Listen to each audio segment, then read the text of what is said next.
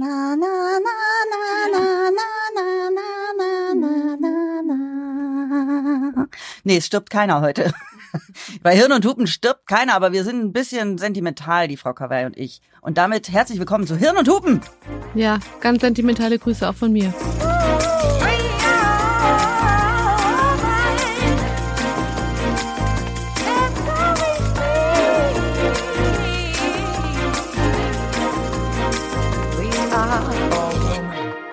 Hirn und Hupen mit Mia Bikawai und Vreni Frost. Heute ist Community-Folge und äh, ich habe gerade schon zu mir, wir haben so ein bisschen vorher gesprochen, wie es uns geht und ich habe gerade schon gesagt, mir steht das Wasser kurz unter den Augen und wenn ich jetzt wahrscheinlich gleich die Nachrichten lese, äh, ich bin heute sehr emotional, wahrscheinlich fließen dann die Tränen. Ja, be warned, uns, uns geht's beiden so. Ich bin mitten in einer heißen Zyklusphase mm. und hm, und ähm, außerdem gerade in meinem Leben in so einem Ausnahmezustand, dass ich so nah am Wasser gebaut habe. Deswegen keine Garantie für irgendwas, was jetzt noch kommt. Aber echt.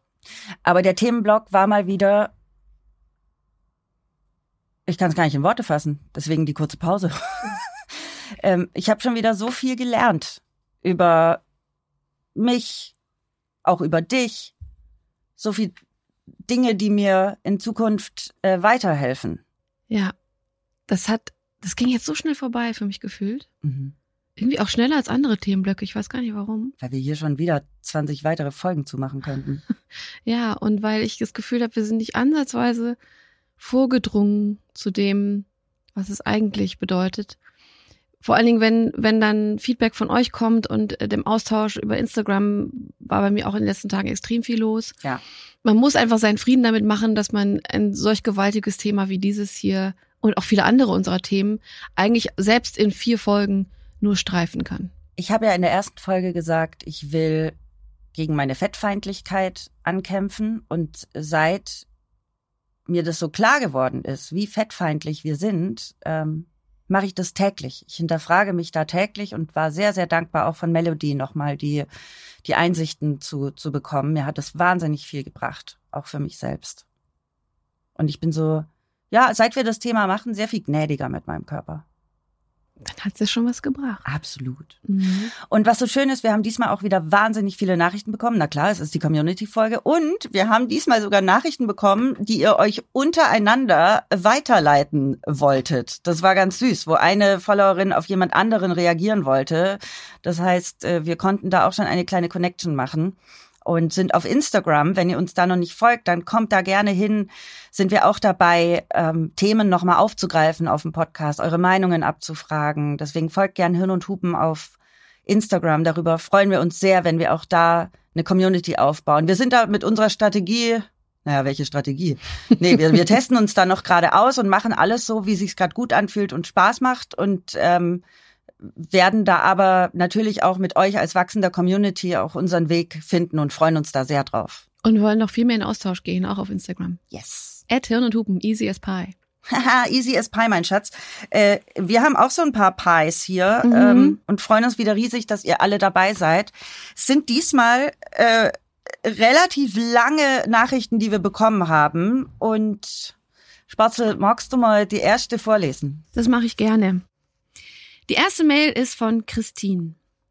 Liebe Mädels, vielen lieben Dank für dieses tolle Podcast-Thema. Mein Name ist Christine. Ich bin 39 Jahre alt aus Tirol, Österreich. Bin verheiratet und habe zwei tolle Kinder, Ruby und Leon. Meine Geschichte.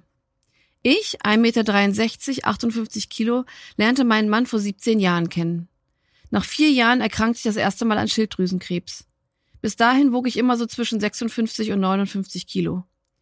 Ich hörte von unserem Umfeld immer, möchtest du nicht abnehmen, du bist viel zu dick. Nach der Genesung musste ich Tabletten nehmen für die Schilddrüse und plötzlich nahm ich 40 Kilo zu.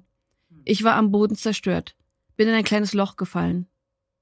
Unser Umfeld fing wieder damit an, du musst mir Diät halten, ist doch nicht so schwer abzunehmen. Du isst ja kaum was und machst Sport, warum klappt das bei dir nicht? Ich musste mich immer und immer wieder rechtfertigen, warum es nicht klappt. Ich wurde langsam müde, immer diese gleiche Leier zu erklären, Schilddrüsenüberfunktion, bla bla bla. Vier Jahre nach der ersten Krebsdiagnose bekamen wir eine gesunde Tochter, die für uns ein großes Wunder ist, weil es gar nicht so einfach ist, mit dieser Diagnose schwanger zu werden. Aber wir haben es geschafft. Ich habe mich sehr bemüht, kaum etwas zuzunehmen, weil ich wusste, ich bekomme es nicht mehr runter. Nach sechs Jahren nach der Diagnose bekamen wir unseren gesunden Sohn. In der Schwangerschaft habe ich auch sehr aufgepasst.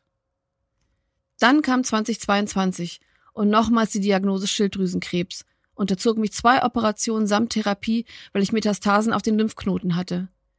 Mittlerweile geht es mir gut, bin in meinem Alltag angekommen, aber mein Gewicht wird immer noch ständig diskutiert. Ich habe mich mittlerweile akzeptiert, weil mir andere Dinge im Leben wichtiger sind als mein Gewicht. Es dauerte Jahre, dass ich mich so akzeptiere, wie ich bin. Es schmerzt mich aber immer noch, wenn irgendjemand etwas sagt, beziehungsweise Kinder blöd angeredet werden, wegen ihrer dicken Mama. Meistens überhören sie es, aber hin und wieder tut es ihnen weh.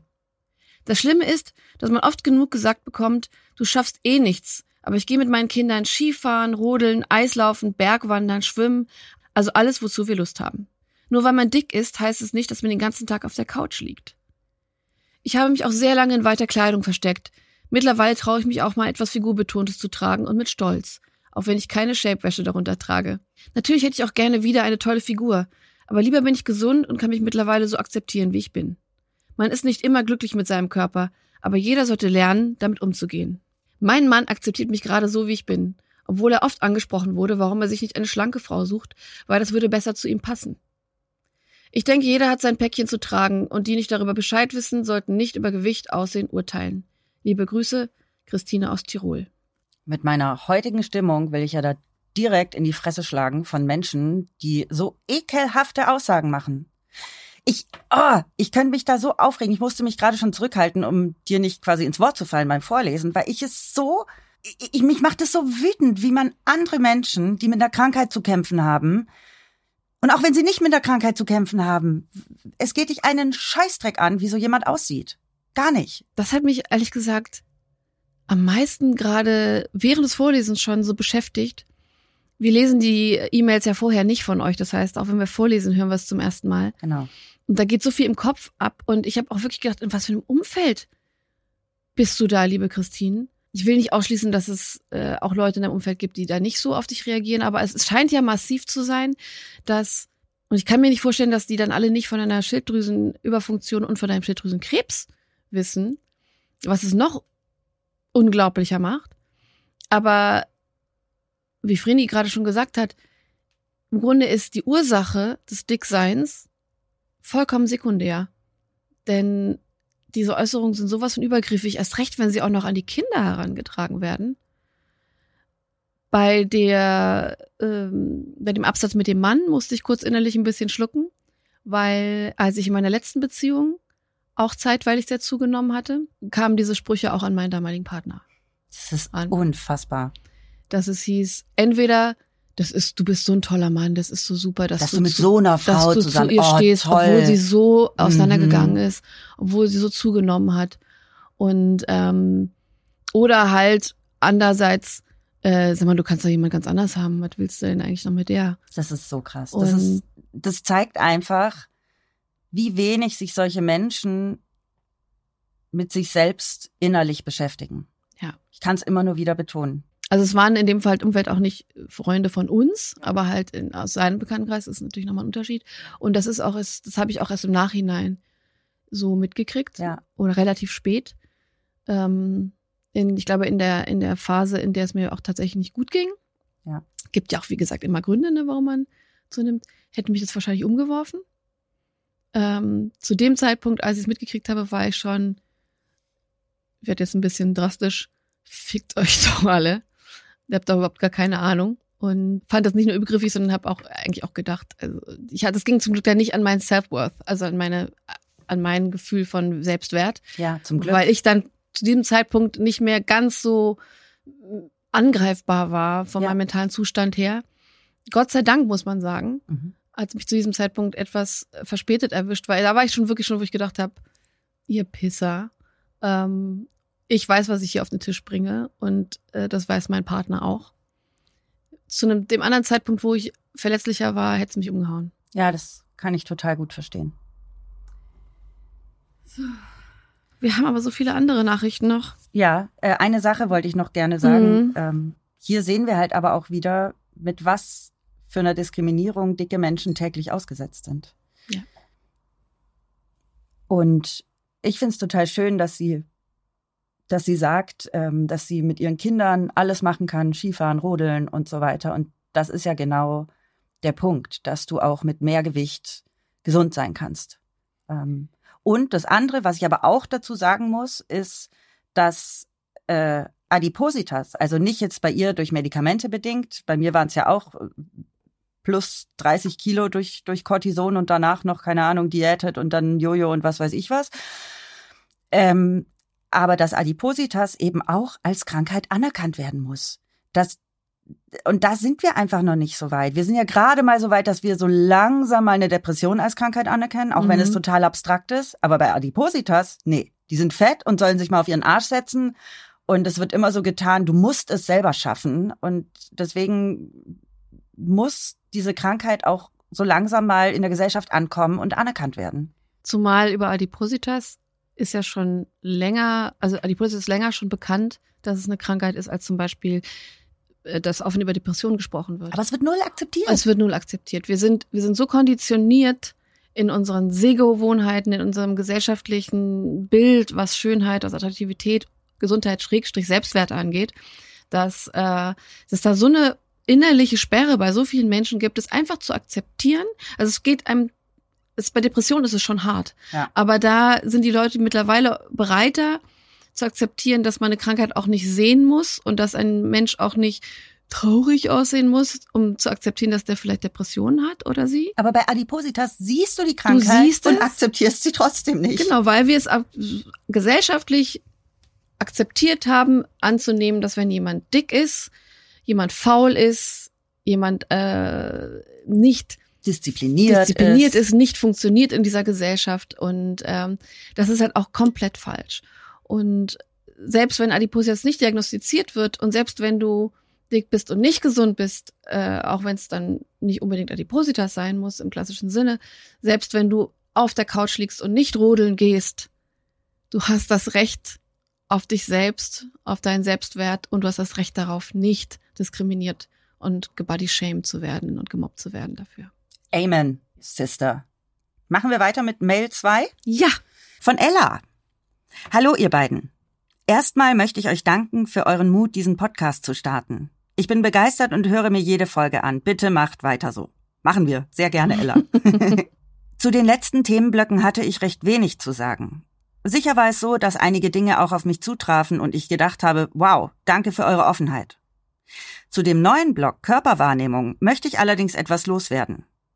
Ich überlege seit einer Woche, ob und wie ich euch meine Geschichte zu dem Thema schildern kann. Und ehrlich gesagt hatte ich den Gedanken auch schon wieder verworfen, euch zu schreiben. Nun habe ich aber die erste Folge des neuen Themenblocks eben gehört und habe tatsächlich eine andere Meinung zum Thema Ich stehe meinem Körper neutral gegenüber als ihr.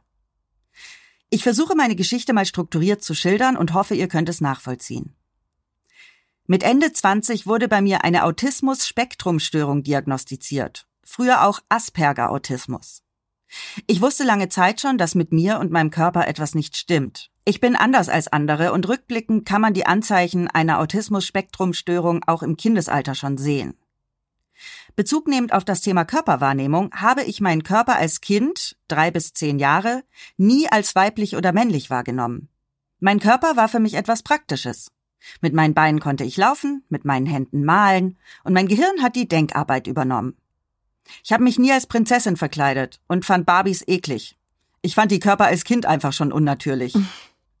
es war mir tatsächlich auch egal, wie ich aussah. Ich habe angezogen, was ich im Schrank hatte. Dass ich meinen Körper als weiblich und anders wahrgenommen habe, fing mit zehn Jahren an, als meine Brüste gewachsen sind. Innerhalb eines halben Jahres von 0 auf 70 D, was für ein Mädchen in dem Alter erschreckend ist. Oh ja, das glaube ich. Mhm. Ich wusste auch damit nichts anzufangen. Die Brüste hatten für mich nichts Praktisches. Für meine Klassenkameraden war es aber eine Sensation. Ich wurde begrapscht, beim Umkleiden abgefangen und so weiter, nur damit alle Jungs mir einmal an die Brüste fassen konnten. Mir war das super unangenehm. Zu Hause habe ich davon natürlich nichts erzählt. Und für meine Mutter war das Wachstum der Brust jetzt das Zeichen, dass sie mich kleiden konnte wie ein Mädchen. Bunte Blusen, Kleider, Röcke. Bis zu diesem Zeitpunkt stand ich meinem Körper tatsächlich neutral gegenüber. Wir hatten ein gutes Verhältnis, vielleicht sogar eine Symbiose.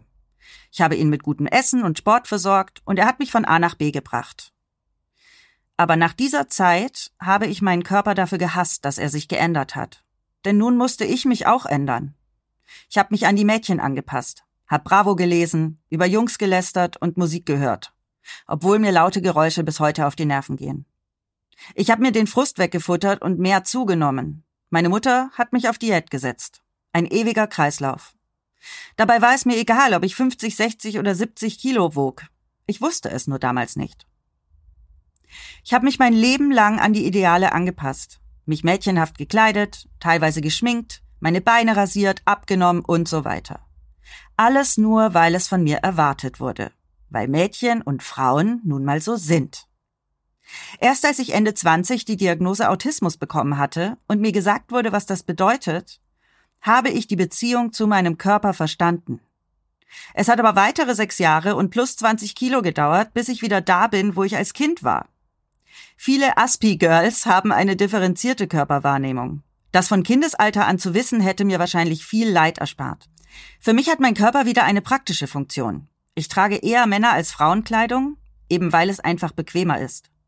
Ich identifiziere mich auch als Frau und lebe in einer schönen Beziehung. Mein Freund schätzt meine Natürlichkeit und will nicht, dass ich mich verkleide und anpasse. Wenn mir mein Freund meine Klamotten nicht rauslegen würde, würde ich auch im Schlafanzug zur Arbeit gehen, weil ich mich nicht mehr darüber definiere, wie ich auf andere wirke und wie andere meinen Körper wahrnehmen. Ich definiere mich darüber, was mein Körper Tolles kann und welche Wunder er vollbringen kann. Sicherlich läuft mein Körper manchmal auch nicht ganz rund, aber dann hasse ich ihn nicht. Ich sehe ihn dann eher wie ein Auto, das in die Werkstatt muss. Danach ist alles wieder gut.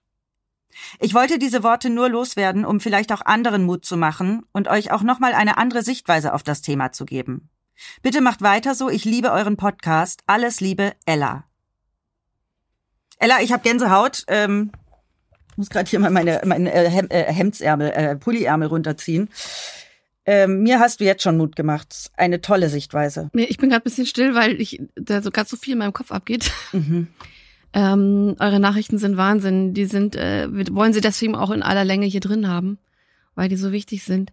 Ich habe mich, obwohl ich bei mir kein Autismus diagnostiziert ist, gerade in den in der Anfangserzählung, bevor es letztendlich losging, so richtig losging mit ihrer Geschichte, extrem gesehen, weil ich die Erfahrung gemacht habe, dass mein Körper sehr früh sexualisiert wurde. Weil ich auch ungefähr bis zum Alter von zehn war mein Körper genauso, wie du ihn gesehen hast, Ella. Der war einfach praktisch, der hat, äh, ich mochte ihn, der hat mich äh, zu Plätzen gebracht, mich Dinge machen lassen, genauso wie du es beschrieben hast. Und dann wuchsen die Brüste und ich wurde von außen sehr, sehr früh sexualisiert, auch mit zehn. Und die hörten dann ja auch nicht aufzuwachsen. Und dann auch die Umkleidekabinen-Szenen und so, ähm, nicht eins zu eins, all das ist mir passiert. Oh, da hat sich ja alles in mir zusammengezogen. Und äh, bei mir wurden halt, äh, wurde halt mal ein BH verbrannt in der, in der Dusche. Mhm. Und es wurde sich dabei lustig gemacht, dass ich als Erste halt ein BH brauchte dass, dass er eklig ist mit diesen Tüten da vorne dran und, ähm, und, und so weiter. Ich will das jetzt gar nicht so weit ausführen und auf mich jetzt beziehen. Aber das, das, das hat jetzt gerade mich sehr getroffen und deswegen bin ich auch gerade noch ein bisschen verwirrt, mhm. weil da gerade so viel hochkommt von früher. Dann hat sich dein Verhältnis zu deinem Körper wieder, sagen wir mal, verändert in die, in das Stadium davor. Ich fand sehr interessant zu lesen, wie es äh, mit deinem diagnostizierten Autismus-Spektrum, äh, wie da die Sicht auf den Körper ist. Dazu kann ich natürlich wenig sagen, aber ich finde es einerseits ermutigend, ich weiß andererseits, und ich weiß nicht, ob das äh, daran liegt, ähm, ob das jetzt an, an, an, an dem Spektrum liegt oder nicht, ich will, ich weiß für mich, dass ich das nicht in diesem Leben nicht mehr hinkriegen würde für mich. Ich finde das super. Mein, also mein, den Körper wirklich neutral zu sehen und zu sagen, das ist jetzt hier mein Gefäß, das sind meine Beine, die bringen mich dahin und sonst irgendwas. Ich weiß, dass meine Sicht auf meinen Körper nicht so ist und nie sein wird. Sag niemals nie. Nee, ich, es ist tatsächlich, und darauf wollte ich jetzt hinaus, weil you do you, Ella, und ich find's großartig und ich glaube, das ist toll, wie du dich da gefunden hast. Ich hab, ich find's okay, dass es bei mir nicht so ist. Und das, ähm, ich finde, wenn ich das lese oder, oder höre, finde ich es inspirierend und großartig, aber ich kann es nicht auf mich beziehen. Ja. Weil ich werde, ich sehe, ich werde meinem Körper gegenüber nie neutral sein, nie mehr wie als Kind. Und ich strebe es aber auch nicht mehr an. Ich kann den Prozess der Reise besser vorangehen, mich liebevoll und wirklich meinen Körper also mit Liebe zu betrachten und ähm, da bin ich ja halt eben auch natürlich auch ganz anders als du, Ella. Ich bin ja sehr gerne weiblich und Frau und zeige das und alles und das hat auch die negativen Seiten, dass ich mich natürlich dann noch attraktiv fühlen möchte und dass es dann diese, diesen gesellschaftliche Bild gibt, dem ich, obwohl ich intellektuell so viel weiß, was da toxisch ist, mich da immer wieder in diese Falle begebe, mich aber auch immer wieder bewusst davon distanziere und mich wieder raushole. Und damit mache ich meinen Frieden. Das heißt, da gehen wir einen ganz anderen Weg. Ich finde deinen toll, großartig, aber es ist, ich kann es nicht, werde es nicht auf mich übertragen können. Erinnerst du dich, dass wir beide mal, ich glaube, es war aber noch in Körperkram, darüber gesprochen haben, das war unser Podcast davor, mhm. ähm, vor Hirn und Hupen, dass ich mich nicht sexy fühle. Ja. Und das ist bis heute eigentlich immer noch so. Mhm. Ähm, die Momente, in denen ich mich sexy fühle, sind die Ausnahme. So. Und was überhaupt nichts Negatives ist. Also überhaupt ich finde ich es überhaupt nicht schlimm. Also mein Körper ist mir überhaupt gar nicht egal. Das wissen wir beide. Ich, ich mag es auch schön auszusehen. Aber ich kann zum Beispiel null relaten zum Thema weiblich sein, sinnlich, mhm. sexy. Kann ich irgendwie nicht. Ich weiß nicht warum. Vielleicht, weil ich so ein, keine Ahnung, so ein Körperklaus Quatschkopf bin. I don't know. Oder weil ich so früh auch eben als nicht weiblich definiert wurde, nämlich als Erbsentitte. Mhm. Und mir das abgesprochen wurde immer. Vielleicht habe ich mir dann auch nie erlaubt, sinnlich zu sein oder weiblich zu sein. Obwohl ich mich heute manchmal angucke und denke, das ist schon irgendwie ganz geil. So, ne? Das ist ganz, ganz nett. Das ist ja auch gar und, nicht sexy, finde ich, ist ja auch kein, ist ja keine Bewertung im Sinne von gut oder schlecht. Ja, ja, genau. Ne? Dass ich, ich finde, du musst, wenn du es nicht fühlst, musst null sexy Aber sein. Aber ich finde sexy total positiv für mich zum Beispiel. Ja, für, ich finde sexy für mich halt auch total positiv ja. und gar nicht mal so Male-Gaze-mäßig nee, sexy für einen Mann, nee, nee. sondern ich, ähm, und ich benutze für, in, in meiner Selbstbeschreibung auch immer lieber gerne sinnlich, weil ich extrem sinnlich bin. Ja. Das klingt jetzt total blöd, wenn man das so ausspricht, aber äh, so empfinde ich mich. Ja. Und äh, ich finde ich mich. Ich empfinde mich als Unsinn. und ich empfinde mich tatsächlich genau im Gegenteil zu dir hauptsächlich immer sexy. Ja. Und es gibt wenige Momente, in denen ich es nicht tue. Die das sind dann auch fein. Interesting. Und äh, das bedeutet aber nicht, dass ich durch die Gegend renne und mich irgendwie anfasse und denke, ich bin so sexy, guck mich an, ich bin so sexy. Aber ja, das, das kann ich bestätigen. Ich bin ja oft mit dir unterwegs. Das passiert eigentlich nicht. nee, ja nicht. Aber äh, meine, meine Grundgefühl für mich ist tatsächlich, ich fühle mich extrem sinnlich, ich fühle mich extrem weiblich und ich finde es total toll. Wobei weiblich für mich jetzt nicht unbedingt bedeutet, ich muss total schlank sein, Riesentitten haben und sonst irgendwas, nee. sondern das ist eher ein, so, so ein Gefühlsding. Es ist super spannend, weil sich ja auch die Körperwahrnehmung total ändert. Ja. Ähm, ständig. Ja. Immer. Und ich finde es auch ganz spannend, muss ich sagen. Und es wird mit zunehmendem Alter immer weniger anstrengend, habe ich das Gefühl. Nee, man ist, man ist immer mehr bei sich. Ja. Ich hätte auch, glaube ich, vor fünf oder zehn Jahren nicht in einem Podcast gesagt, ich finde mich eigentlich immer sexy nee. oder sinnlich, weil ich immer gedacht hätte, das kommt irgendwie komisch rüber. Ja. Oder so die Frauen, äh, wo man äh, äh, dann hört, die plötzlich mit Mitte 40 sagen, ich habe mich noch nie so schön und attraktiv mhm. und toll gefühlt wie jetzt, wo ich als Teenager gedacht habe, willst du mich verarschen, alte Frau? Niemals. Und jetzt bin ich ja auch 40 und denke, ja, ich komme da langsam hin. Ich fühle das auch, obwohl ich mich sexy oder sinnlich auch gar nicht im Sinne von schön fühle. Ja? Hä? Das verstehe ich nicht. Ich glaube nicht, dass sexy, also ich, wenn ich mich sexy und weiblich fühle, fühle ich mich jetzt nicht nicht schön. Ja. Aber es ist für mich von von von von von der emotionalen Bewertung was ganz anderes. Ah, das ist interessant. Also ich, äh, weil schön ist wieder so ein Blick von außen. Okay. Ähm, was nichts Negatives ist. Das meine ich überhaupt nicht negativ. Aber schön, ich fühle mich auch sinnlich, wenn ich mich nicht unbedingt schön fühle. Weil ich sinnlich ist ich reagiere extrem auf Berührung, ich reagiere extrem auf Gerüche, auf Geräusche, auf, also wirklich mit den Sinnen. Ich bin, ähm, selbst wenn ich mich im Spiegel angucke, denke, hm, naja, das ist nicht so dein Tag, Püppchen, fühle ich meinen Körper immer noch ist schwer, ist schwer, das in Worte zu fassen. Das ist mega interessant. Ich fühle mich, also ich fühle mich in meinem Körper, ich fühle den sehr, ich fühle meinen Körper sehr stark. Mhm. Und das fühlt sich in der Regel gut an. Ich fühle mich sexy im Sinne von begehrenswert, aber auch begehrend.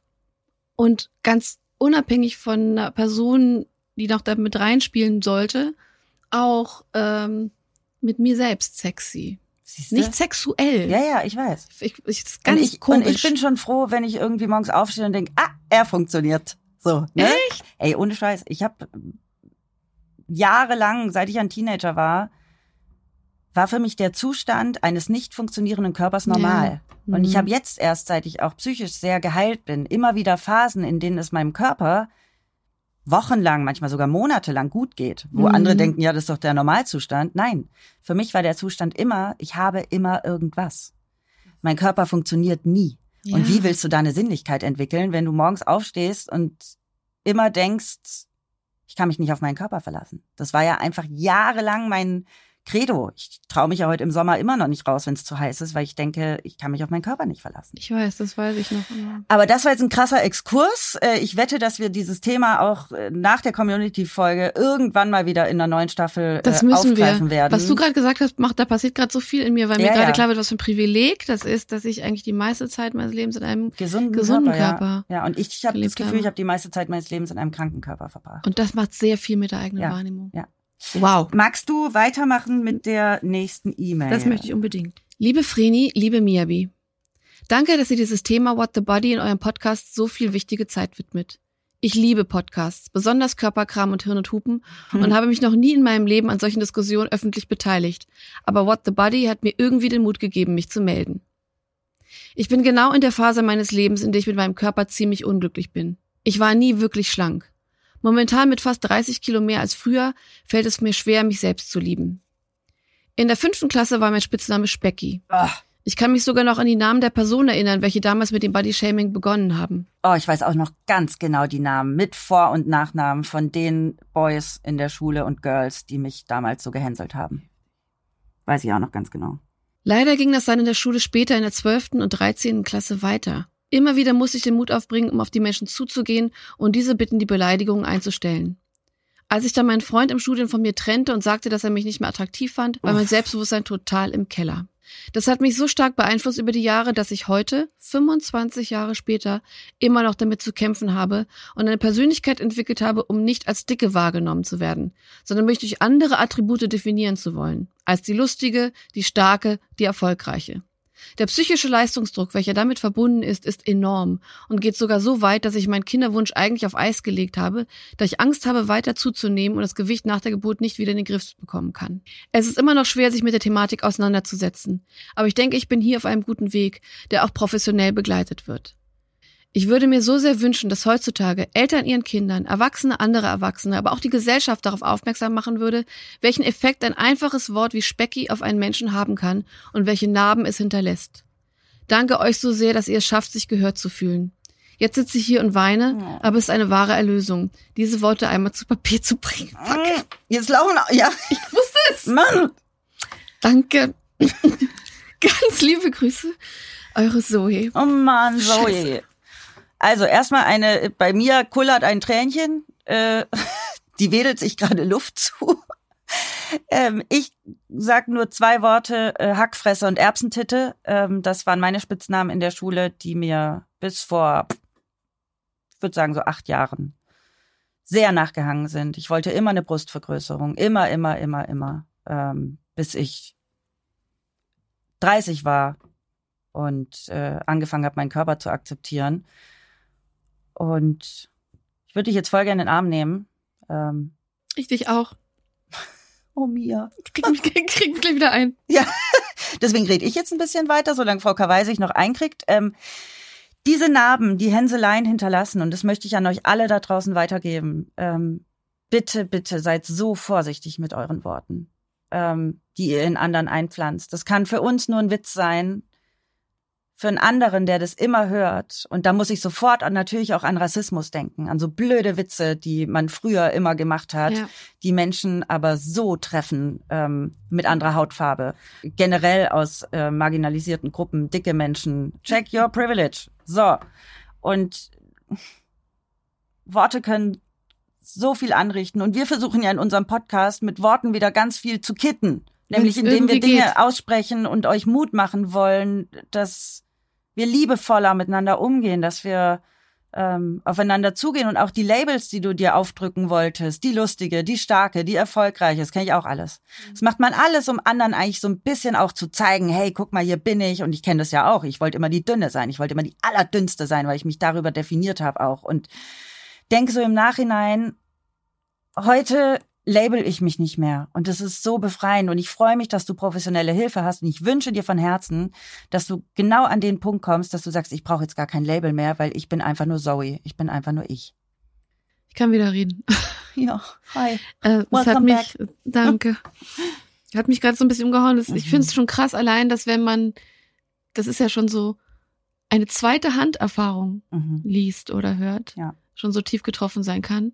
Und es mir so wehgetan hat zu, zu lesen, wie es dir ergangen ist Voll. und, und, und, und wie du bis heute strugglest und dass du sogar eine Schwanger, eine potenzielle Schwangerschaft oder Mutterschaft von dir weggeschoben hast, aus, aus Angst, Gewicht zuzunehmen und es nicht mehr verlieren Und zu es noch können. tust, glaube ich. und es wahrscheinlich noch tust. Ja. Wobei ich das nicht bewerten will. Also you go Nee. your way mit deinem Tempo. Und zum Glück bist du so stark und hast dir professionelle Hilfe dafür genommen. Und Worte sind Waffen. Ich kann, ich glaube, das behaupte ich jetzt einfach mal, dass wir hier in unserem Podcast, ähm, in unserer Podcast-Welt mit euch äh, wundervollen HörerInnen uns vielleicht eher unter Leuten bewegen, die das, die nicht bewusst mobben würden. Aber mir fallen die vielen, vielen Momente ein, in denen Wörter, Worte wehtun, wenn man noch nicht mal mobben will. Und das können so Kleinigkeiten sein. Ich Also- bevor ich mich damit beschäftigt habe, war ich da ganz vorne mit dabei, glaube ich. Ja, ich will mich selber auch nicht ausnehmen, Ja. dass man Sachen aus Unbedachtheit sagt oder als Uninformiertheit oder Weil man einfach vorher noch nicht drüber nachgedacht hat. Und meine Mutter hat mich meine ganze Kindheit über äh, zu laut genannt. Oh, Ich bin zu laut. Das bin ich immer noch. Ja, ich bin's auch. Ich war's und ich bin's auch immer noch, obwohl zu laut. Das finde ich immer so lustig, weil Leute, die mich besser kennen, meinen, dass ich in der Regel eigentlich sehr ruhig und und und ge so gechillt bin Ja. und, und nicht laut. Ja. Und laut eigentlich eher bedeutet hat, weil ich auch gerne rede und ähm, jetzt nicht unbedingt leise rede, aber ich brüll auch nicht Nee. oder so. Aber dieses zu laut ist natürlich nach japanischem Standard gesehen. Mhm. Und das japanische Wort dafür ist urusai. Und ich habe mir das tatsächlich vor einigen Jahren tätowiert. Urusai? Urusai. Das heißt sowas wie zu laut, du zu laut Die oder sei ruhig so. Hä, wo ist es? Tattoo? Auf dem Unterarm. Das da war die hat die Kaffeetasse. Kaffeetasse gewackelt. Hier. Ach, das ist es. Ähm, Geil. weil mich das so geprägt hat. Meine Mutter hat es nie gesagt, um mich, äh, damit ich mich schlecht fühle, sondern sie war immer der Meinung, als Mädchen solltest du nicht so präsent sein, nicht so viel und lange reden. Ich merke das bis heute.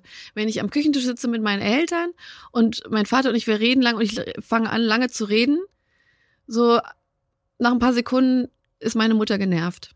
Dann steht sie Mhm. auf und macht irgendwas. Und das ist, die ist nicht, das musste ich lange, ich musste lange lernen zu begreifen, sie ist nicht tatsächlich genervt von mir, sondern von dem, was sie denkt, wie eine, wie lange eine Frau reden sollte. Ja. Oder so. Ja. Und ich kann das heute, schaffe ich es, das nicht mehr persönlich zu nehmen. Und es mir sogar zu tätowieren und Ja. mir selber als Label zu geben. Ja. Ja. Aber ich habe auch lange gebraucht. Und das war, das war nie Mobbing. Und trotzdem hat es mich sehr lange, ge- so lange geprägt. Prägt mich, bis- es wird mich bis, für immer prägen. Absolut. So. Und ähm, das ist jetzt gerade irgendwie so ein Punkt erwischt bei mir, Mhm. liebe Zoe. Mhm. Bei vielen wahrscheinlich. Ich glaube, jede, jede und jeder hat Müssen wir, glaube ich, Geschichte noch mal einen. Instagram-Post zu machen, wo sich alle dann noch mal austauschen und gegenseitig Kraft geben können. Fände ich eigentlich auch ganz schön. Vielleicht setzen wir noch mal zu der Folge ein Posting ab, wo wir uns alle drunter gegenseitig mal, Wir sollten vielleicht mal ein erzählen Insta können. Live machen dazu. können wir, können wir auch mal überlegen. Ne? Ja. Ach, Mia und ich haben sowieso tausend Ideen, was wir Ja. noch machen können.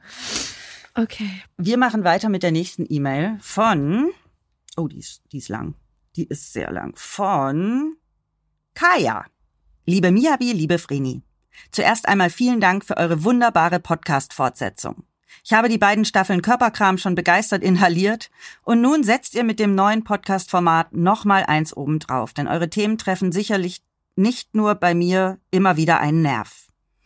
Ich finde es bewundernswert, wie offen, frei und vielschichtig ihr mit den brisantesten Themen umgeht und wie mutig ihr eure eigenen Erfahrungen mit einbringt. Ich habe jedes Mal das Gefühl, mit lieben Freundinnen beim Kaffee zu sitzen und über die wirklich wichtigen Dinge nachdenken zu können. Ach, das ist schön. Ja. Wir haben übrigens auch Kaffee hier. Also wir sind tatsächlich, wir sitzen auch beim Kaffee zusammen, Kaya. Ist gar kein, Genau. äh, es ist Wir gar haben hier keine einen falsche virtuellen Annahme. Kaffeeklatsch mit euch. Mhm. Doch nun zu eurem aktuellen Thema Körperwahrnehmung. Ich habe eben beim Hören der Folge so oft den Kopf geschüttelt, mitgelacht, aber vor allem einen Kloß im Hals gehabt, weil mich vieles davon so anspricht. Auch bei mir zieht sich die spezielle Beziehung zu meinem Körper wie ein roter Faden durch mein Leben. Ohne dass ich jemals ernsthaft krank oder essgestört gewesen wäre, empfand ich meinen Körper oft als Kriegsschauplatz, auf dem heftige und gerne auch noch öffentliche Schlachten stattfinden. Nachdem ich immerhin mit guten Genen gesegnet rank und schlank smooth durch Kindheit und Jugend gesegelt bin, habe ich zum ersten Mal mit circa 18 ein wenig Gewicht zugelegt. Noch nicht weiter bedenklich. Der Gewichtsverlust kam mit Anfang meiner Zwanziger von selbst, wegen einer schweren Lebensmittelallergie, die mich gute fünf Jahre dazu gezwungen hat, unter anderem auf fast alle verarbeiteten Lebensmittel zu verzichten. Was mir zum einen die Freude am Essen verdorben hat, zum anderen aber einen enormen Gewichtsverlust beschert hat. Jahrelang war ich es dadurch gewohnt, weniger als 50 Kilo zu wiegen bei einer Größe von 1,67.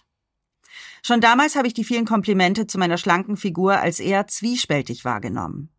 Denn zu dieser Zeit war ich krank und sehr unglücklich. Gleichzeitig habe ich insgeheim alle verachtet, die mehr als Größe 36 tragen. Ich selbst habe meine bauchfreien Shirts noch mit Mitte 20 in der Kinderabteilung gekauft. Zufrieden war ich mit meinem Körper nie.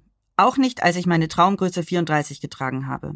Das hat sicher mit meinem schlechten Selbstwertgefühl zu tun und auch mit Perfektionismus. Ein Schlüsselerlebnis für meine verzerrte Selbstwahrnehmung war, als mich ein lieber Kollege während eines Praktikums auf offener Straße zurechtgestutzt hat, nachdem ich verkündete, dass ich zur Betriebsfeier im Schwimmbad auf keinen Fall im Bikini kommen würde, weil ich dafür viel zu fett sei. Er war entsetzt und sagte, was, bist du bescheuert, du bist spindeldürr. Glauben konnte ich ihm trotzdem nicht. Ich habe das Gefühl, seit jeher einen Zerspiegel zu besitzen, der mich immer hässlicher, älter, dicker oder unförmiger darstellt, als ich es tatsächlich bin.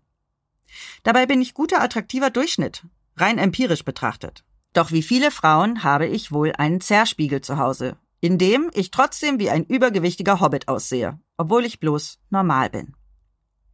Die Reise durch die Gewichtsschwankungen ging weiter und gipfelte in der Erfahrung als Schwangere und Mutter mit Mitte 30. Das habe ich als sehr negativ erlebt, was meinen eigenen Körper angeht. Es ist so traurig, dass wir die Meisterleistung, die unser Körper unter Schwangerschaft, Geburt und Stillzeit vollbringt, so wenig wertschätzen. Und stattdessen immer noch daran messen, wann unser Bauch wieder flach ist und wir wieder in die alte Jeans passen, so als wäre nichts passiert. Als ich auf einer Party war und ob meines Bäuchleins gefragt wurde, ob ich wieder schwanger sei, habe ich dieses Sommerkleid nie wieder getragen. So sehr hat mich diese Frage gekränkt. Täglich werden wir Frauen beurteilt, verurteilt, gemaßregelt. Das gipfelt in den Schundblättern, deren einziges Ziel zu sein scheint, Promi-Frauen mit Zellulite zu schämen. Und fällt es nur mir auf, dass die Mode der großen Fashion-Brands schon für Kinder in lässig Oversize für Jungs und sexy körperbetont mit Hotpants und bauchfrei für Mädchen trennt?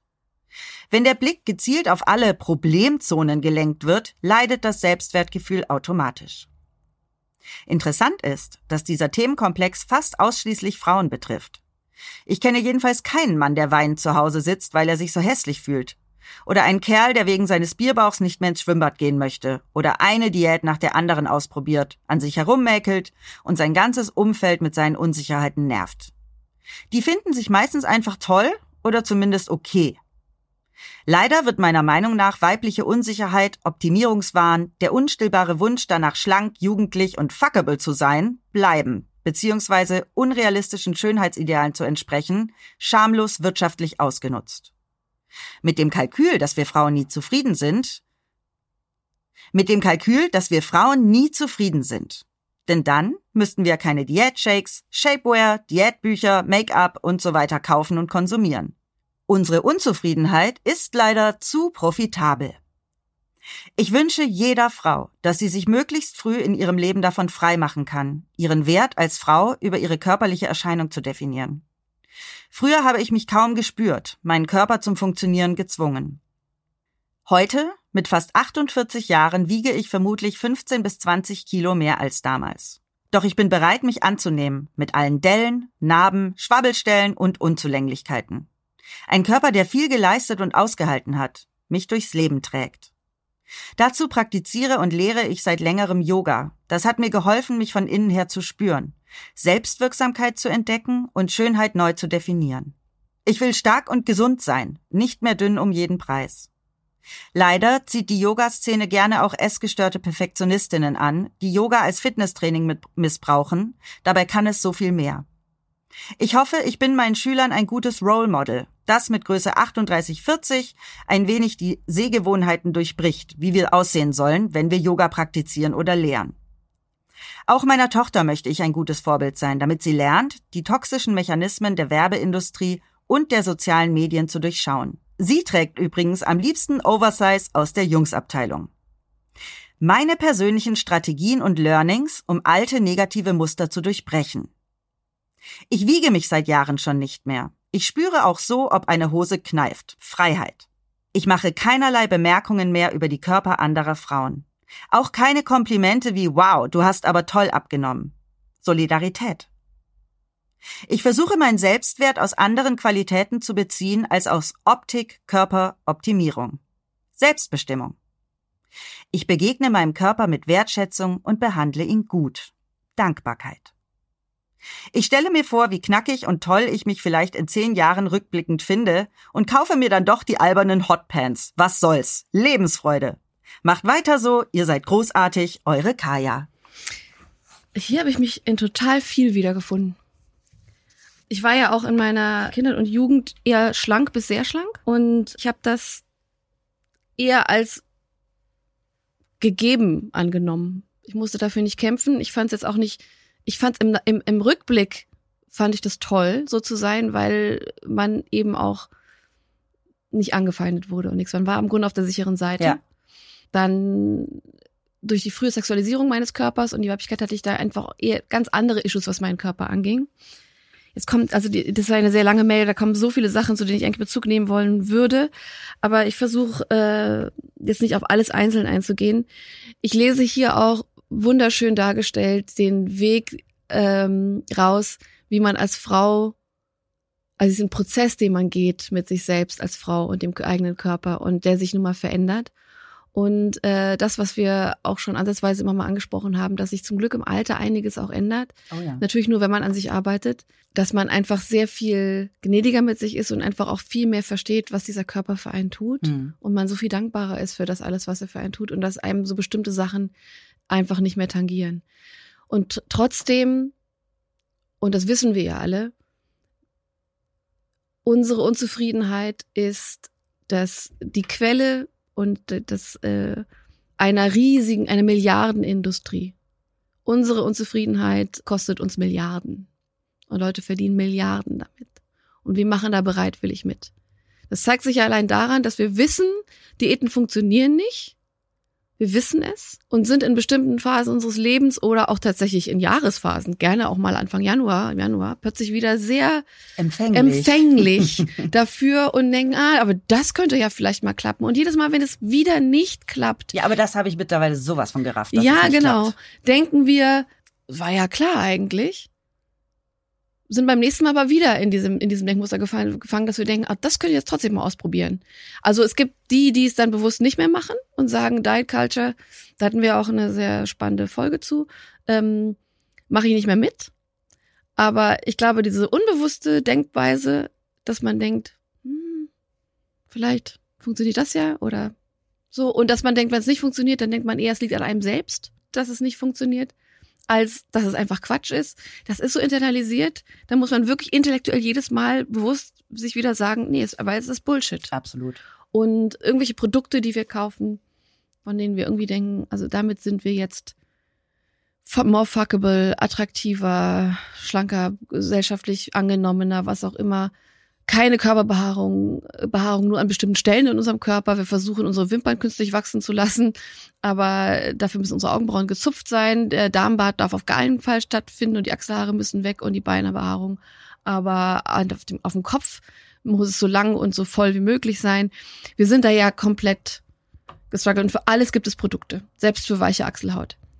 Und ähm, ich glaube, dass ich glaube, dass wir das alle mittlerweile. Ich wieder drüber lachen, wie bescheuert Ja, es ist einfach bescheuert. Oh und, wir, und ich glaube, dass wir mittlerweile, ich glaube, es gibt tatsächlich kaum noch Frauen, bei den jungen Frauen, die herankommen, wie ihre Tochter zum Beispiel, das ist eben sehr wichtig, dass wir das, dass wir da aufklärend ja. unterwegs sind. Aber ich glaube, es gibt keine Frau, die das alles nicht weiß.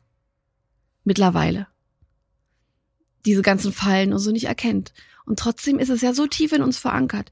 Ich weiß, dass die Schönheit. Ah, Moment, da muss ich kurz einhaken. Als Teenager hatte ich keinen Plan davon. Ich dachte, das hilft. Nee, das meinte ich ja gerade. Bei den jungen Frauen müssen wir aufpassen. Ja. Da, da müssen wir ja gerade erzieherisch und als Vorbild. Ach so, sorry, das dann habe ich, ich das falsch verstanden. Genau. Ja. Aber wir Frauen so, wir, ich glaube, dass wir das genau wissen mittlerweile. Aber was Beauty angeht, äh, gerade so Pflegeprodukte, bin ich da mittlerweile. Pff, ich meine, du kennst mich. Ich nehme nachts meine Handcreme. Ja. Das, was noch in den Händen ist, schmiere ich mir ins Gesicht. That's it.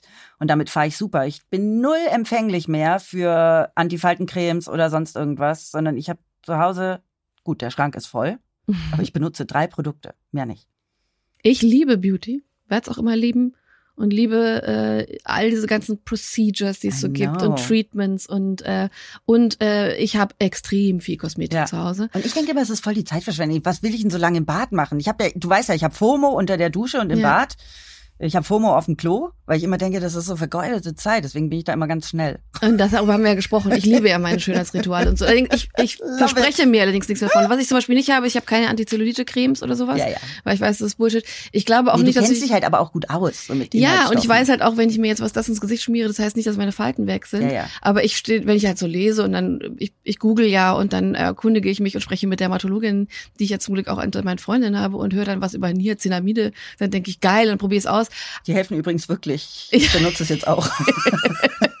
okay, ich habe noch ein weiteres Produkt neuerdings. Ja, also das, äh, davon mache ich mich auch nicht frei, aber ich glaube immer, solange ich jetzt nicht irgendwelche Wunder erwarte davon oder ich, ich, ich zahle in diese, in diese Industrie ein.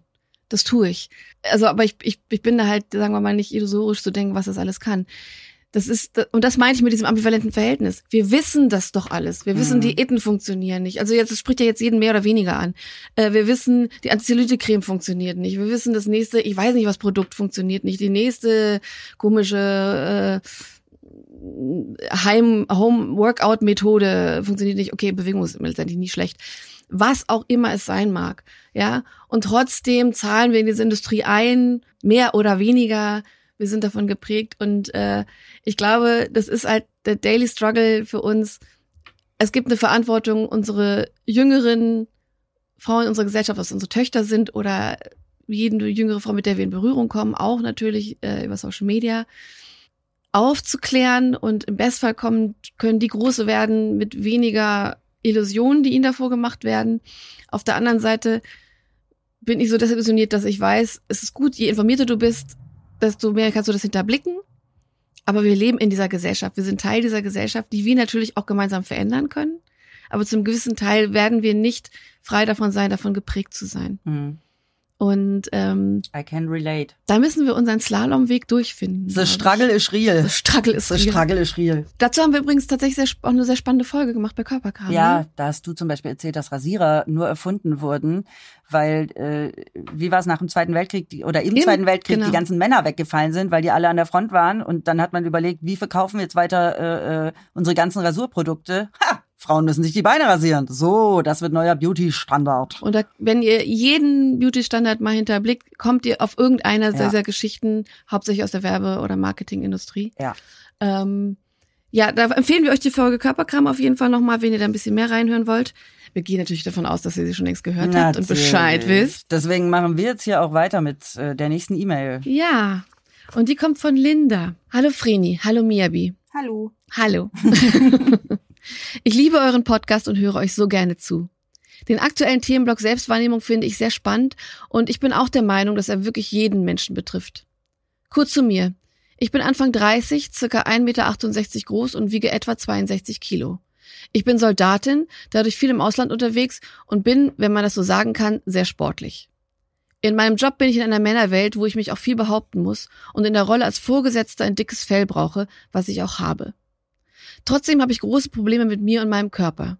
Ich denke immer, dass ich zu dick bin, der Bauch zu groß oder die Haut an den Armen zu sehr hängt.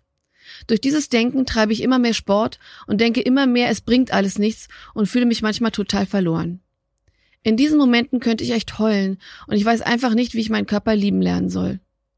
Durch euren Podcast Hirn und Hupen und auch andere Podcasts wie Kopf über Herz versuche ich einen Weg zu finden, mit mir ins Reine zu kommen, was aber wirklich schwer ist in einer Welt mit Instagram und anderen sozialen Medien, die einen ein Körperbild vermitteln, was meiner Meinung nach nicht wirklich richtig ist.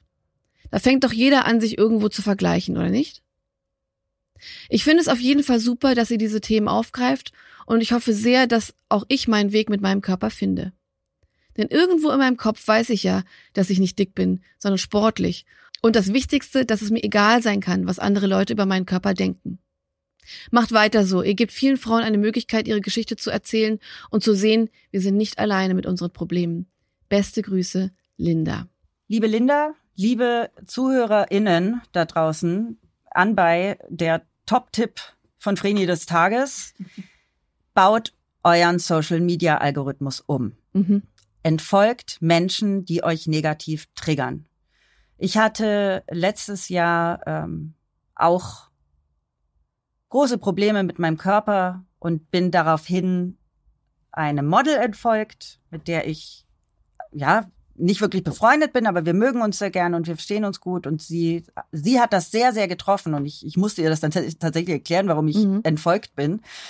Ähm, äh, dazu will ich nur sagen, es kann euch egal sein, ob die Person dann traurig ist, weil ihr ihren folgt oder, oder sauer, das sollte sowieso niemand sein, mhm. folgt mir oder nicht, äh, das macht mich nicht zu einem besseren oder schlechteren Menschen im, im, im wahren Leben. Zumal es nicht dein Wert bestimmt, wie viel Follower Genau, deswegen hast. ist es mir mittlerweile auch, also ich entfolge und folge wieder so nach meinem Gusto und das heißt nicht, dass ich die Menschen im realen Leben weniger mag, aber das verstehen irgendwie ganz viele nicht. Aber was ich auch, der Punkt ist, entfolg allem, was dich negativ triggert. Und wenn du sagst, auf Social Media wird einem was anderes äh, gezeigt, dann füttere deinen Algorithmus so, dass er dir erstmal so ein paar Sachen anzeigt, die dir gut tun. Und das, mein Instagram zum Beispiel zeigt mir keine triggernden Inhalte mehr, weil ich ihn äh, lange äh, gefüttert habe, ähm, so dass ich eben nicht mehr die ganzen was mich zum Beispiel mittlerweile triggert, sind diese ganzen, sorry, dass ich sagen muss, aber diese hohlen Inhalte von Fashion-Influencern, wie ich ja früher auch einer war und deswegen mhm. sehr, sehr kritisch darauf blicke, weil ich weiß, wie viel, mhm. Äh, beziehungsweise wie wenig daran wirklich echt ist und real ist. Und das hat mich ganz lange getriggert. Deswegen folge ich eigentlich kaum noch äh, Fashion-Influencern. Wenn dann die, die ich persönlich kenne und super, super schätze. Und ähm, deswegen das, äh, füttert euren Algorithmus. Jetzt ein bisschen Eigenwerbung. Ich möchte euch da nur ein Buch ans Herz legen. Oh, äh, darf ich's machen? Dem Meer ist es egal, ob du eine Bikini-Figur hast. Genau. Denn, Von Mia Bikawai. Ja, im Ro, Ro, Ro, bei Rowold erschienen. Ja. Da nehme ich äh, in einem Kapitel auch Bezug darauf, wie ihr euren äh, Algorithmus äh, verändern könnt. Denn Instagram selber oder Social Media selber ist nicht das Übel. Es ist ein Instrument, wie vieles andere auch. Es, man kann es benutzen, auch um sich zu verbinden um dich zu motivieren, um dich zu stärken, um eine Community aufzubauen. Ihr könnt es eben auch verwenden und wir Menschen tendieren dazu, euch im Grunde falsche Vorbilder zu suchen. Und dann merkt ihr das vielleicht gar nicht, sondern es ist erst schleichend, dass es euch extrem, ihr seid gleichzeitig süchtig danach, diese Inhalte zu denen zu folgen und gleichzeitig ziehen sie euch total runter. Und wenn euch ein ähm, australisches Bikini-Model am Strand, das irgendwie in der Lage ist, ich werde es in diesem Leben nicht verstehen, wie das physikalisch möglich ist, im, im Sand äh, irgendwelche Flickflacks zu machen. und dabei äh, schwabbelt nicht äh, ein Millimeter dieses Körpers hin, dann hat es meine volle Bewunderung. Aber wenn euch das runterzieht, folgt ihr einfach nicht. Sie überlebt es und euch geht's besser damit. Und äh, ich bin zum Beispiel, ich liebe Fashion, ich, hab, ich arbeite in der Branche seit vielen Jahren und folge überhaupt gar keinen Fashion-Influencerinnen. Vielleicht ein, zwei, drei, die ich persönlich kenne und mag, wie du. Ich folge nee, Designern. Ich bin keine Fashion-Influencerin. Nein, wie du sie denen folgst. Ach so. Ich folge Designern, die ich mag und auch die betrachte ich kritisch, weil für mich Mode eher auch was auch eine Kunst ist und auch Handwerk ist und mich das interessiert. Mhm. Und ihr könnt, das ist mein Tipp, Endfollowern ist ein riesen ist eine riesen Macht, die ihr habt, aber auch Hashtag-Suche statt Account-Suche ist ein Riesending. Auch cool. Also ein Hashtag, ob das, das sucht ihr für euch aus, was das ja. ist, Selbstliebe oder was auch immer. Es kann aber auch Hashtag, äh, äh, weiß ich nicht, äh, Häkeln sein, Hashtag äh, Kuchenbacken. Was eure Sachen sind, die euch interessieren. Hirn und Hupen. Hirn und Hupen. Ganz ihr toller Hashtag. wahnsinnig geile Inhalte, wenn ihr, wenn ihr auf Hashtag-Suche geht und nicht denkt, ihr müsst irgendwie äh, dem und dem Account unbedingt folgen, weil das muss man machen und das muss man wissen. Nichts, was da gepostet wird, bei welcher Thematik auch immer, ist für euer Leben essentiell. Bereichernd kann es sein, wenn ihr euren Instagram genauso gestaltet, wie ihr euer Leben gestaltet. Und ähm, das kann auch, da kann auch viel helfen, was jetzt zum Beispiel eine verzerrte Selbstwahrnehmung angeht, die ich hier rauslese bei Linda, die eine Frau ist, die wirklich, finde ich ja bewundernswert, krass im Leben steht und ja. einen Beruf gewählt hat, der viel von ihr fordert. Der Struggle ist ja ganz offen, offenkundig, wenn man lieb, wenn sie sich selber beschreibt, 1,68 mit 62 Kilo ist das eine verzerrte Selbstwahrnehmung. Ich kann nicht ansatzweise nachvollziehen, wie der Druck für dich sein muss, sich als Frau in diesem Männerberuf, immer noch Männerberuf ja. zu behaupten. All mein Respekt dafür und ich glaube, du gehst da deinen Weg, aber ich glaube, ein ganz großer Tipp von uns beiden ist, ne, Frini, Social Media ein bisschen zu kuratieren. Voll. Absolut, es tut so gut. Genauso wie Likes ausstellen, habe ich schon öfter gesagt. Ja. Stellt eure Likes aus, damit ihr euch weniger vergleicht. Also, dass ihr sie nicht bei anderen seht und dass andere sie nicht bei euch sehen. Das Ja. habe ich vor, direkt als es ging, habe ich es direkt gemacht. Ja. War erst komisch, aber jetzt interessiert es mich halt auch null mehr, wie viele Likes ich habe. Nee, und es ist wirklich sehr befreiend. Ja. So, wir äh, sind eine lange Folge heute. Eine letzte E-Mail haben wir noch und uns hat Miriam geschrieben. Hallo, ihr Lieben. Erstmal danke, dass ihr diesen Podcast ins Leben gerufen habt. Das sind wirklich die Themen und teilweise auch Sorgen, die mich beschäftigen und umtreiben. Ich bin 43, habe zwei Kinder, ein Mädchen, elf und einen Jungen, neun. Meine Tochter hat von Geburt an eine kranke Hüfte, wodurch unser Alltag von Therapien und Arztterminen sehr fremdbestimmt ist. Wir sind alle sehr erschöpft. Ich habe also Gedanken zum Thema Regretting Motherhood, über keine Lust, Zeit, Energie für Sex mit meinem Partner und so weiter. Und jetzt dieses neue Thema. Ich könnte heulen. Ich war als Kind extrem dünn. Das wurde permanent kommentiert. Ich habe erst sehr spät einen Busen bekommen. Das wurde permanent kommentiert. BMW, Brett mit Warzen. Und irgendwann wurde mein Körper sehr weiblich. Runde Hüften, Busen und so weiter wurde permanent kommentiert. Fast immer von Männern. Inzwischen bin ich am Oberkörper schlank und trainiert. Meine Oberschenkel und Hüften sind aber einfach rund. Früher habe ich's gehasst. Es wurde aber auch immer kommentiert. Als ich meinen heutigen Mann kennenlernte und wir das erste Mal bei seiner Familie waren, hat sein Opa meinen Hintern kommentiert. Und das war so ziemlich das Erste, was er zu mir gesagt hat. Hast aber auch keinen kleinen Hintern, schön auf hessisch platt. Da klingt es noch schlimmer. In der ersten Schwangerschaft hat unsere Nachbarin mir, als ich im neunten Monat schwanger war, kurz vor Termin auf den Hintern gehauen und gesagt, dass ich ja ganz schön Arsch bekommen hätte. Ich hatte gerade einmal 13 Kilo plus, was in der Schwangerschaft echt wenig ist. Ich habe mich auf dem Absatz umgedreht und bin gegangen. What the fuck? What the actual fuck? What the Wirklich. actual fuck? Nach der Geburt war ich schlanker als zuvor und alle haben es bestaunt. Mein Kind war krank. Wir waren alle sechs Wochen im Krankenhaus. Ich habe voll gestillt und bei dem ganzen Stress manchmal einfach vergessen zu essen. Das wurde so abgefeiert, wie ich das geschafft hätte. Bei mir hat es da im Kopf Klick gemacht. Wahnsinn, zu was mein Körper alles in der Lage ist. Kinder bekommen, ernähren und das alles aushalten, was gerade mit uns passiert. Ich mag meinen Körper mit seinen runden und seinen dünnen Bereichen, Dellen, Muskeln, was auch immer. Aber ich will mir auch nicht Tag ein, Tag aus über ihn Gedanken machen.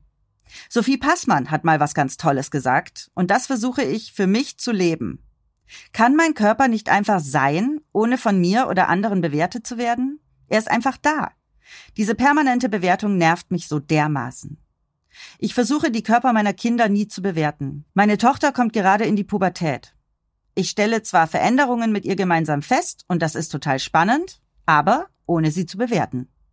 Mein Sohn ist sehr klein und wird dafür in der Schule oft geärgert. Ich versuche auch ihm immer zu sagen, hey, wir sind alle unterschiedlich. Klein, groß, dick, dünn, muskulös, weich und so weiter und so weiter und so weiter. Alles ist erlaubt. Ich freue mich auf die nächsten Folgen. Ihr seid toll. Ganz liebe Grüße, Mirjam. Hm. Ich glaube, das, was sie macht, ist ganz wichtig. Ihren Kindern mitzugeben, dass ein Körper nichts ist, was man bewerten muss. Ja, und aus eigenem Learning, ne? Ja, ja, genau. Ich, ich, ich hack jetzt ein bisschen drauf rum, darauf nehme ich in meinem Buch auch Bezug. Äh, auf einen, einen Punkt wollte ich hier anmelden, weil äh, was ich sehr gut finde ist, weil das, darauf habe ich auch Bezug genommen, ich benutze das Wort zu nicht mehr. Also auf jeden Fall versuche ich es bewusst nicht zu tun.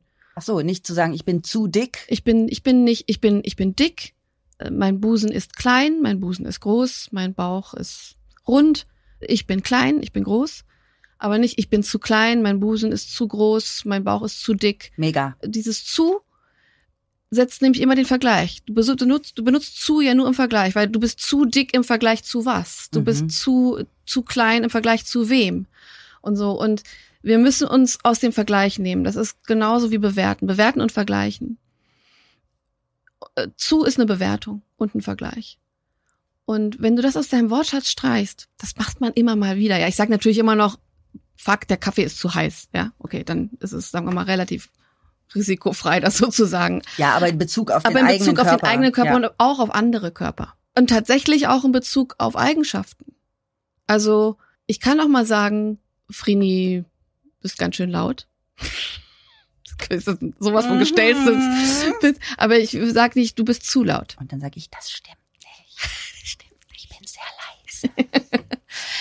Und das versuche ich zum Beispiel auch mit meinen Nichten zu machen. Oder nur das finde ich hier so toll herauszulesen, wie der Umgang mit ihren Kindern ist. Ja, großartig. Weil äh, wenn ihr versucht, das eine ist Negativität und Bewertung aus eurem Leben zu streichen, aber versucht auch einfach mal das Wort zu aus eurem Wortschatz zu streichen.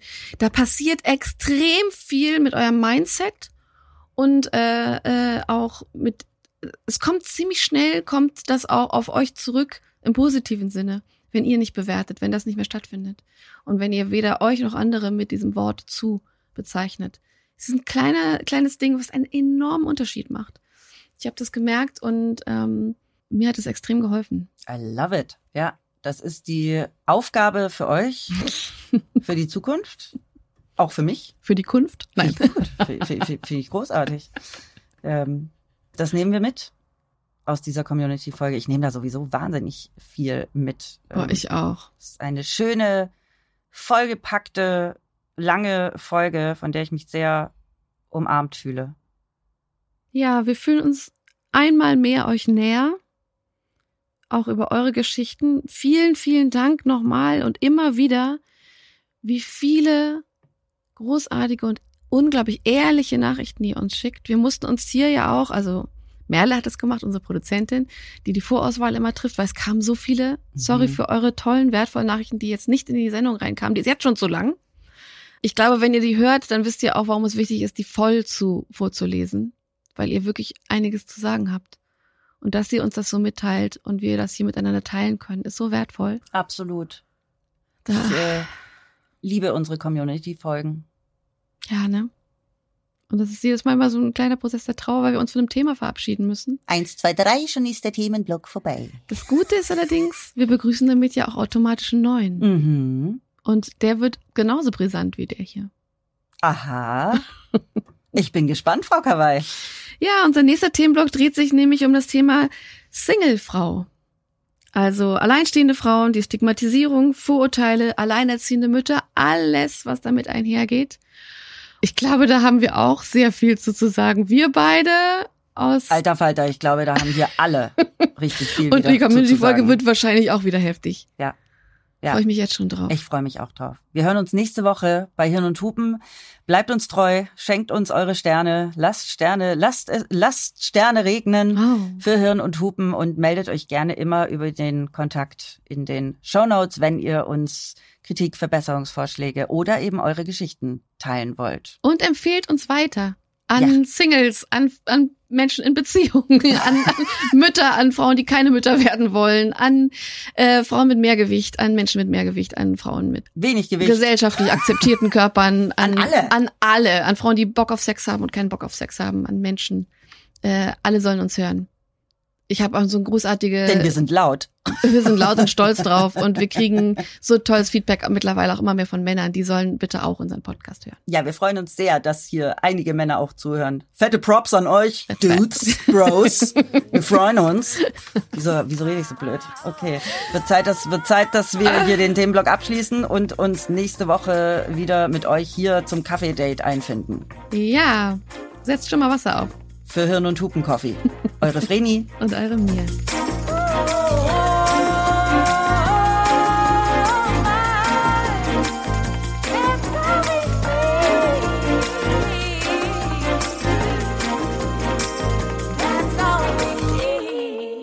Hey, Hirn und Hupen ist eine Produktion von Studio Trill.